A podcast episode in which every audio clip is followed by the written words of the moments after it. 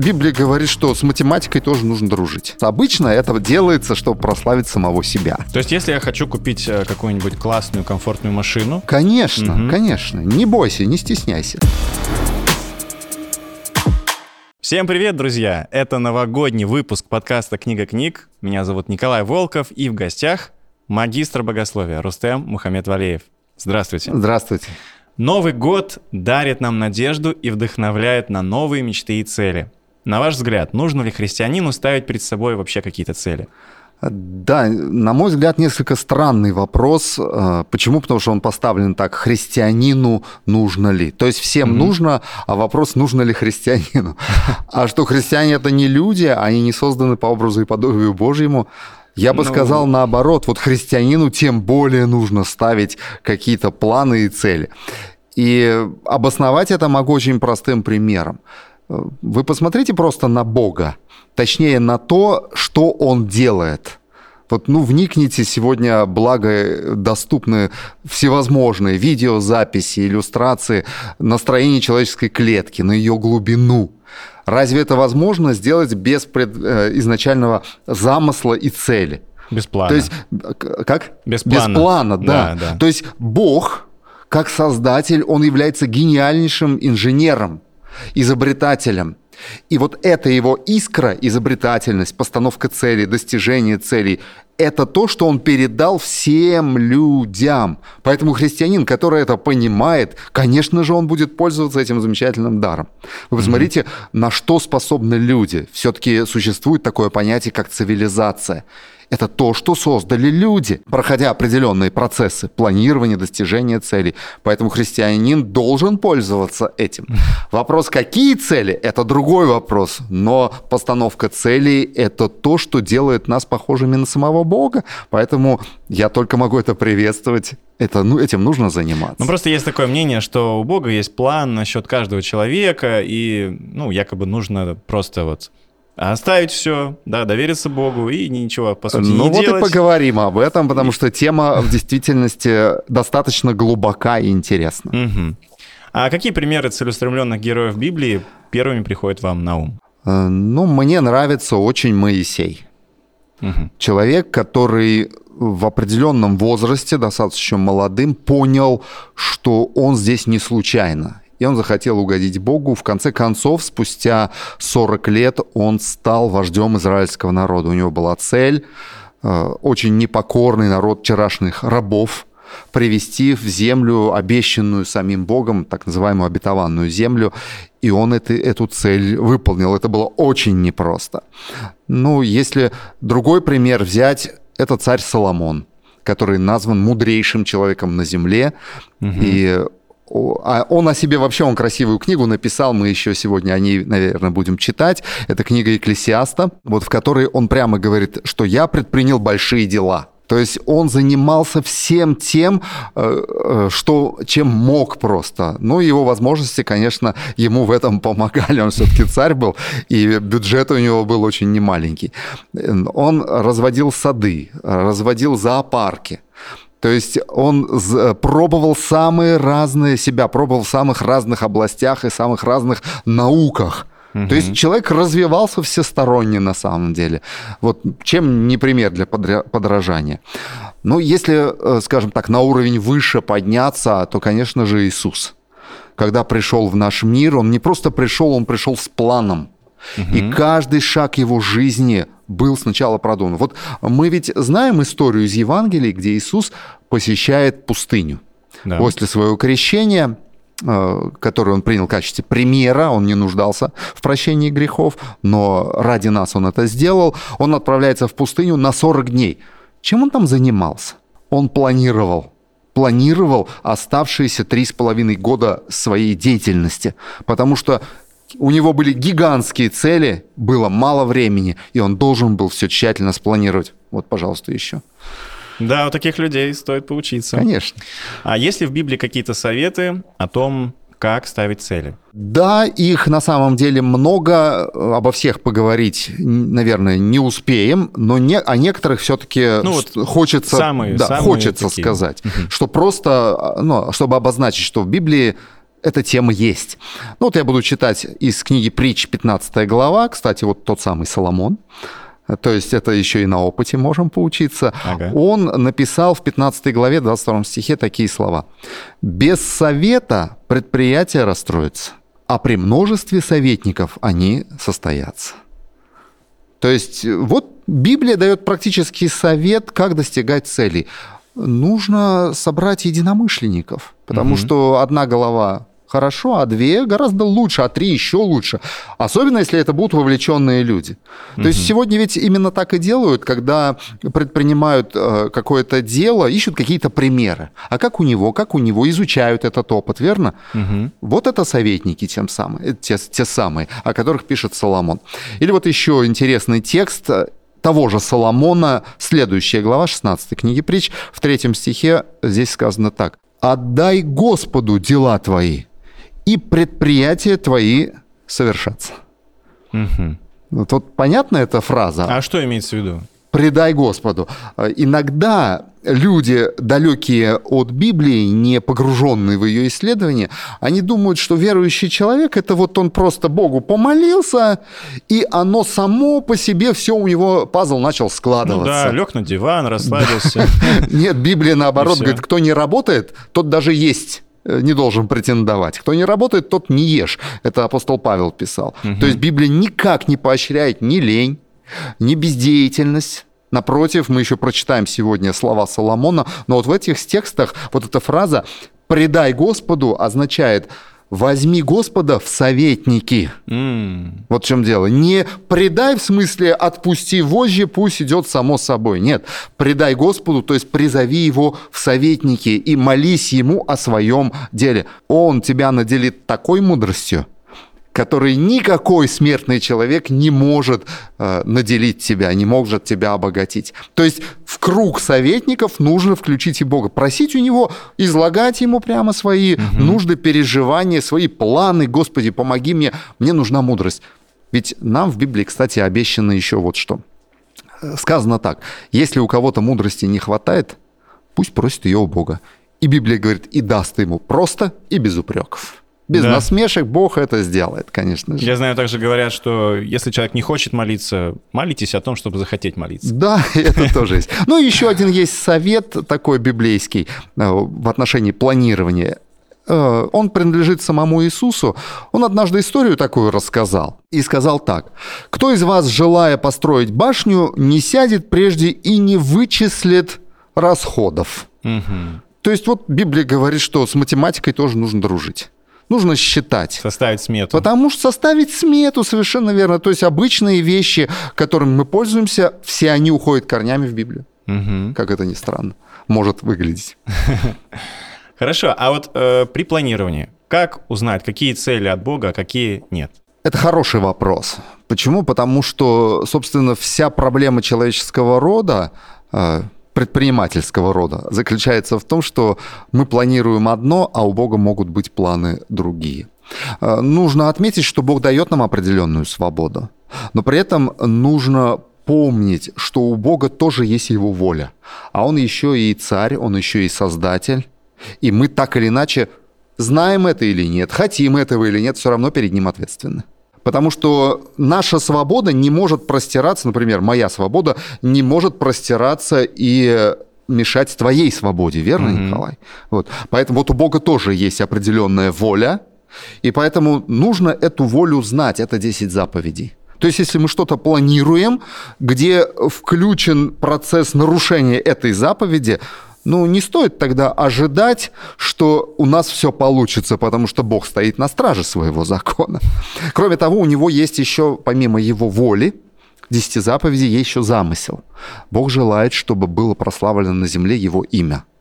И если мы что-то планируя в нашей жизни не включаем вот этот элемент и хотим прославить только самих себя, это тоже может войти в конфликт интересов, и это может не получиться. То есть если я хочу купить э, какую-нибудь классную, комфортную машину, и она каким-то образом прославит имя Бога, то, в принципе, цель нормальная. Да, но я могу себя при этом обмануть, что это для того, чтобы прославить Бога. Потому что обычно это делается, чтобы прославить самого себя. Поэтому нужно вот эти вещи. Верующий человек это чутье имеет на самом деле. Если же нет понимания, то стоит эти вопросы изучать в Священном Писании. Ну а вообще, вот на ваш взгляд, жить в комфорте или быть аскетом, что вам ближе? Ну, комфорт ближе для любого человека. Угу. Другое дело, что если у меня сердце и мои мысли постоянно заняты тем, что я хочу послужить моему любимому Богу, конечно, я буду искать того, чтобы э, выполнить те цели, которые в первую очередь вот этого достигнуть, достигнут. Э, есть, кстати, еще один совет. Э, он записан в книге Екклесиаста, того же Соломона, и он звучит так, угу. что все, что может рука твоя по силам делать, делай. Угу. Потому что ты не знаешь, что получится, а что не получится. К этой мысли мы вскоре вернемся. Но нужно понимать, что Бог дает нам свободу. Говорит, предпринимай, делай. Но помни, что есть Бог, у которого тоже есть свои ценности. И поэтому задача, собственно, любого предпринимателя, деятельного человека согласовать собственные планы с Божьими и начать их достижение. То есть, говоря библейским языком, получается у тебя сеять, сей. Конечно, угу. конечно. Не бойся, не стесняйся. Хорошо. Потому что ты развиваешься на самом деле в это время. А вот э, как достигать целей не приступая Божьей воле? Э, ну, это продолжение темы. Нужно, во-первых, хорошо знать. Знать эту волю. Ну, просто изучайте 10 заповедей. Они угу. написаны бытовым языком. Не кради, не прелюбодействуй, не лги, не завидуй. Ну и все 10 заповедей. То есть э, Бог тогда тебя будет благословлять. Нужно это знать, но одного знания мало. Нужно еще э, уметь бороться с этими привычками. Потому что, ну, не буду скрывать, очень много людей сегодня, даже называющих себя верующими, живут по такому принципу. Если нельзя, но очень хочется, то можно. То есть 10 заповедей – это не просто совет, это то, что должно управлять твоей жизнью. Угу. Это должна быть такая преграда, за которую ты даже не можешь мыслить переходить. То есть это должны быть принципы, они Божьи, но они должны стать твоими принципами вот тогда откроются новые возможности. Ну, Если да. же человек живет по исключениям, и каждый раз эти исключения, ну, можно ли сказать, претендовать ему на то, что Бог его благословит в его предприятиях? Ни в коем случае. Поэтому знать это хорошо, но нужно в этом укореняться. И тогда есть хороший шанс достичь лучших целей, благородных целей. Для кого-то 10 заповедей – это маленькая оградка, для кого-то большой кирпичный забор, да, да, а для да. кого-то это просто норма. Ну, Важно, ты чтобы не выходишь. сделать эти заповеди своими заповедями. Угу. Что это теперь не просто какие-то чуждые мне принципы, а это мои собственные принципы, потому что Бог вот такой, каким Он открывается через 10 заповедей. Угу. Вот это важно. А что делать, если не получается достичь цели? Ну вот прям препятствия одно за другим идут, и ты уже не знаешь, бывает что делать. такое, бывает. Вот цели достичь хочется. Бывает. Но помнишь, мы прочитали из книги Екклесиаста вот эти слова «все, что может делать рука твоя по силам, угу. делай». Но дальше есть продолжение, потому что ты не знаешь что будет хорошо. А как понять, вот э, идти дальше или остановиться все-таки? Это хороший вопрос. Но э, поскольку спектр ответов будет чрезвычайно широк, я не смогу дать однозначного ответа. Угу. Но я бы хотел поговорить об одном очень важном принципе. Мы должны понимать, Бог нигде не обещал нам, что все наши предприятия совершатся.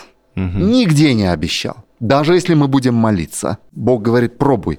А, вообще достигать, ставить цели, достигать их, оно полезно не только в виде результата, но и в виде процесса. Угу. Это меня формирует, это меня развивает.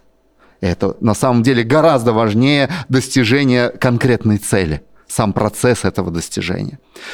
Поэтому нужно помнить, разочарование, которое неизбежны в любом деле, это тот самый, пусть платный, но очень полезный урок, потому что вместе с разочарованием приходит драгоценный опыт, угу. и человек растет.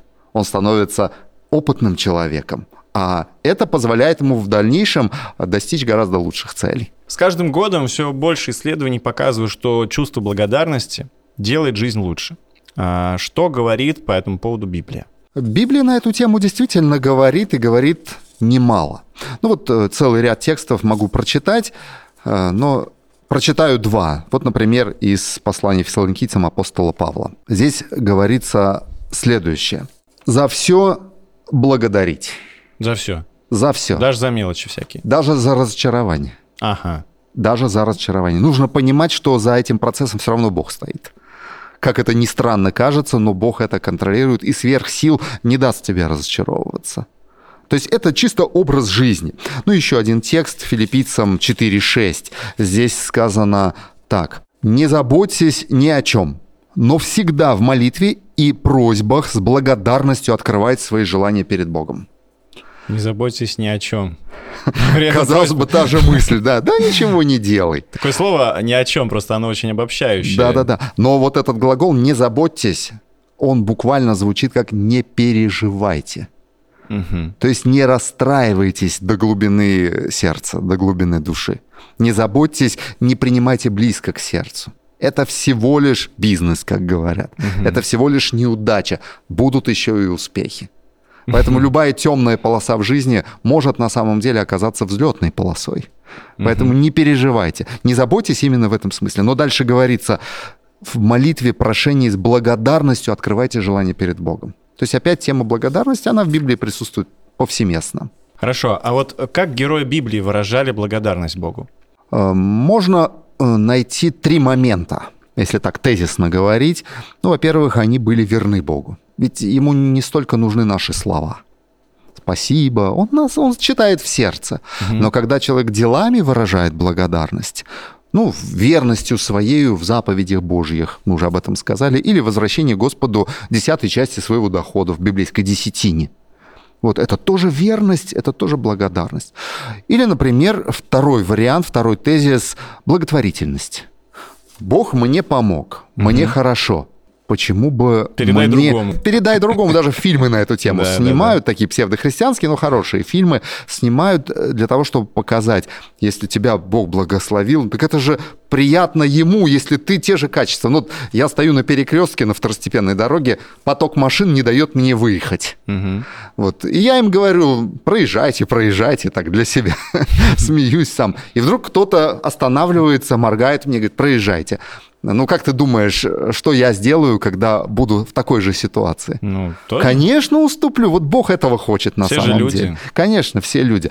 Ну и в крайнем случае можно и словами тоже благодарить Бога, рассказывая о нем. Не ему, его-то мы тоже всегда благодарим в молитве. Угу. Мы благодарны Господу должны быть, если мы замечаем это. Но Э, другим рассказывать о таком Боге, который помогает. Хорошо. И последний вопрос. Как развить в себе привычку быть благодарным? Вопрос глубокий. Но чтобы быть благодарным, с чего начать? Нужно заметить. Вот человек это. вот неблагодарный, да? Благодарность. Вот, не знаю, за что благодарить. Что такое благодарность? Это отклик, угу. правильно? На то, что сделали тебе. Я не буду благодарен Богу до тех пор, пока не замечу, что Он для меня сделал.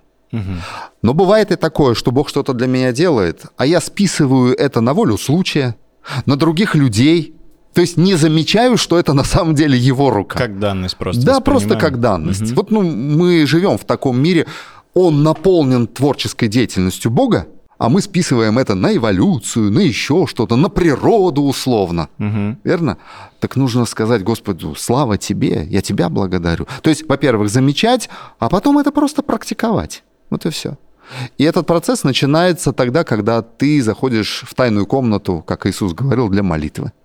И Богу рассказываешь свои нужды, потом ты видишь отклик, потому что Библия прямо говорит, Отец свой, видящий тайное, воздаст тебе явно. И когда ты это заметишь, тебя не нужно будет уговаривать быть благодарным. Ты просто это будешь делать естественным путем. Поэтому замечать, искать этого, и ты обязательно найдешь Божьи следы в твоей жизни. И сердце наполнено будет благодарностью. Друзья, перед тем, как закончить наш подкаст, хочу напомнить, что на сайте книга-книг.инфо вы можете глубже изучить Священное Писание. Если вам интересна эта тема, регистрируйтесь, а, выполняйте задания, изучайте Библию. Рустем, а вам спасибо большое за интересную беседу. Пожалуйста.